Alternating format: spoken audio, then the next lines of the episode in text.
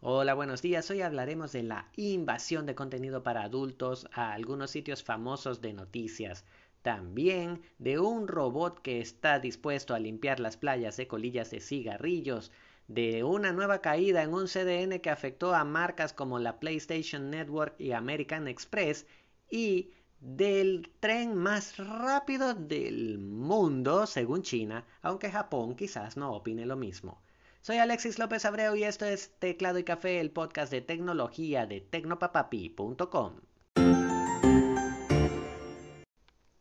Un montón de sitios web famosos como Huffington Post, The Washington Post, Fox Sports, el New Zealand Herald, entre otros, vieron sus viejos artículos de noticias repentinamente llenos de videos pornográficos sin previo aviso. Algunos usuarios que se tropezaron con artículos del año 2017 y anteriores de esos sitios compartieron en Twitter el acontecimiento que tomó por sorpresa a usuarios y administradores por igual.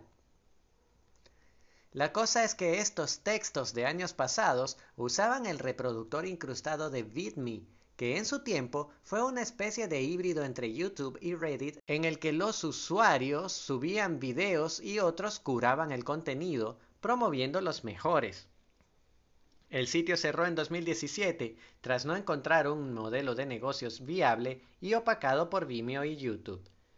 Entonces, Giphy, el popular sitio para hospedar y compartir GIFs, adquirió el dominio, pero lo dejó vencer. Resulta que un estudio pornográfico poco conocido llamado Five Star HD Porn adquirió el dominio y empezó a llenarlo con contenido para adultos, lo que por supuesto revivió los viejos reproductores muertos en estos grandes sitios web de noticias, disparando contenido no apto para la oficina a los ojos de los inocentes lectores.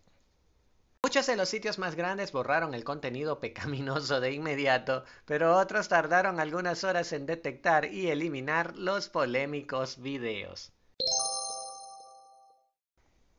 Y es hora de pasar a noticias un poco más todo público. Tectix, una consultora tecnológica con sede en los Países Bajos, ha creado Beachbot, algo así como robot de playa en español, que es un robot capaz de limpiar las colillas de cigarrillos que dejan tiradas en las playas. Creado por Edwin Voss y Martin Lucard, Beachbot está diseñado para detectar las colillas de cigarrillos enterradas en la arena y depositarlas en un lugar seguro. Para enseñar al robot a moverse por la playa y hacer su trabajo correctamente, Tectix alcanzó una alianza con Microsoft para usar las imágenes de Trove, un sitio web de Microsoft Garage que paga a los usuarios de Internet por subir fotografías en buena calidad. Por medio de Trove, la inteligencia artificial de Beachbot se alimenta de fotos de colillas de cigarrillos, algunas de ellas a medio enterrar, para aprender a identificarlas, desenterrarlas y colocarlas en su contenedor. Así el robot resuelve un delicado problema divulgado por un grupo de científicos brasileros, los más de 4,5 billones de colillas que terminan en el mar cada año. El peligro es que hay elementos en los filtros de cigarrillos que tardan hasta 14 años en descomponerse. ¡Wow! Y mientras flotan por allí, van dejando en el agua marina más de 30 químicos distintos que lamentablemente se convierten en veneno para tortugas, peces, aves y otras criaturas de los ecosistemas marinos. La meta de Tectix es recopilar 2.000 fotos de esos desechos en Trove, por la que pagarán a los usuarios 25 centavos por imagen aceptada. Hasta el momento llevan 200 fotos útiles. Sería mucho más sencillo si por favor la gente dejara de tirar su basura y sus colillas de cigarro en la arena de la playa. Vamos, métetelo en un bolsillo. No creo que pase nada. Ahora hablemos de Internet porque una nueva caída en una red de distribución de contenido dejó a una buena cantidad de sitios web famosos completamente desconectados por más o menos una hora.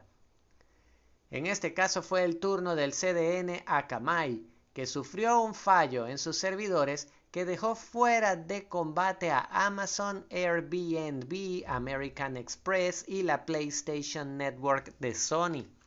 De acuerdo con Akamai, el problema fue causado por una actualización en su servicio de redirección DNS Edge que activó un error de configuración y terminó cortando el acceso a todos esos sitios. Fue necesaria una hora para que el proveedor de CDN reparara el error y volvieran a funcionar los sitios web afectados. Definitivamente esto demuestra el peligro de que tantas partes de la Internet dependan de unos pocos proveedores de distribución de contenido. Y terminamos esto en una nota curiosa y es que China presume un nuevo tren que alcanza 600 kilómetros por hora. Este nuevo tren de levitación magnética puede alcanzar el equivalente al doble de la velocidad del sonido. Fue fabricado por la corporación CRRC, propiedad del gobierno chino, y según su fabricante podría completar el trayecto de 1.200 kilómetros entre Pekín y Shanghái en tres horas y media, incluido el tiempo de espera. Podríamos compararlo con un vuelo en avión entre esas dos mismas ciudades que tarda un promedio de dos horas. Cada tren tendrá entre 2 y 10 vagones con capacidad para 100 pasajeros. Los chinos aseguran que es el tren bala más rápido del mundo, pero la compañía de trenes de Japón ya había probado un tren con una velocidad máxima de 603 kilómetros por hora, lo que derrotaría a CRRC por apenas 3 kilómetros. Habría que ver en qué se basan los fabricantes chinos de este tren para presumir de este que, pues, que aseguran es el tren más veloz del mundo. Y así terminamos el último episodio de la semana. Gracias por acompañarme y recuerda que hay más contenido disponible para ti en tecnopapapi.com. También recibiré tus comentarios, saludos, quejas y sugerencias en arroba tecnopapapi en Twitter, Facebook, Instagram y Telegram. Gracias por acompañarme, que tengas un excelente fin de semana y nos encontramos el lunes.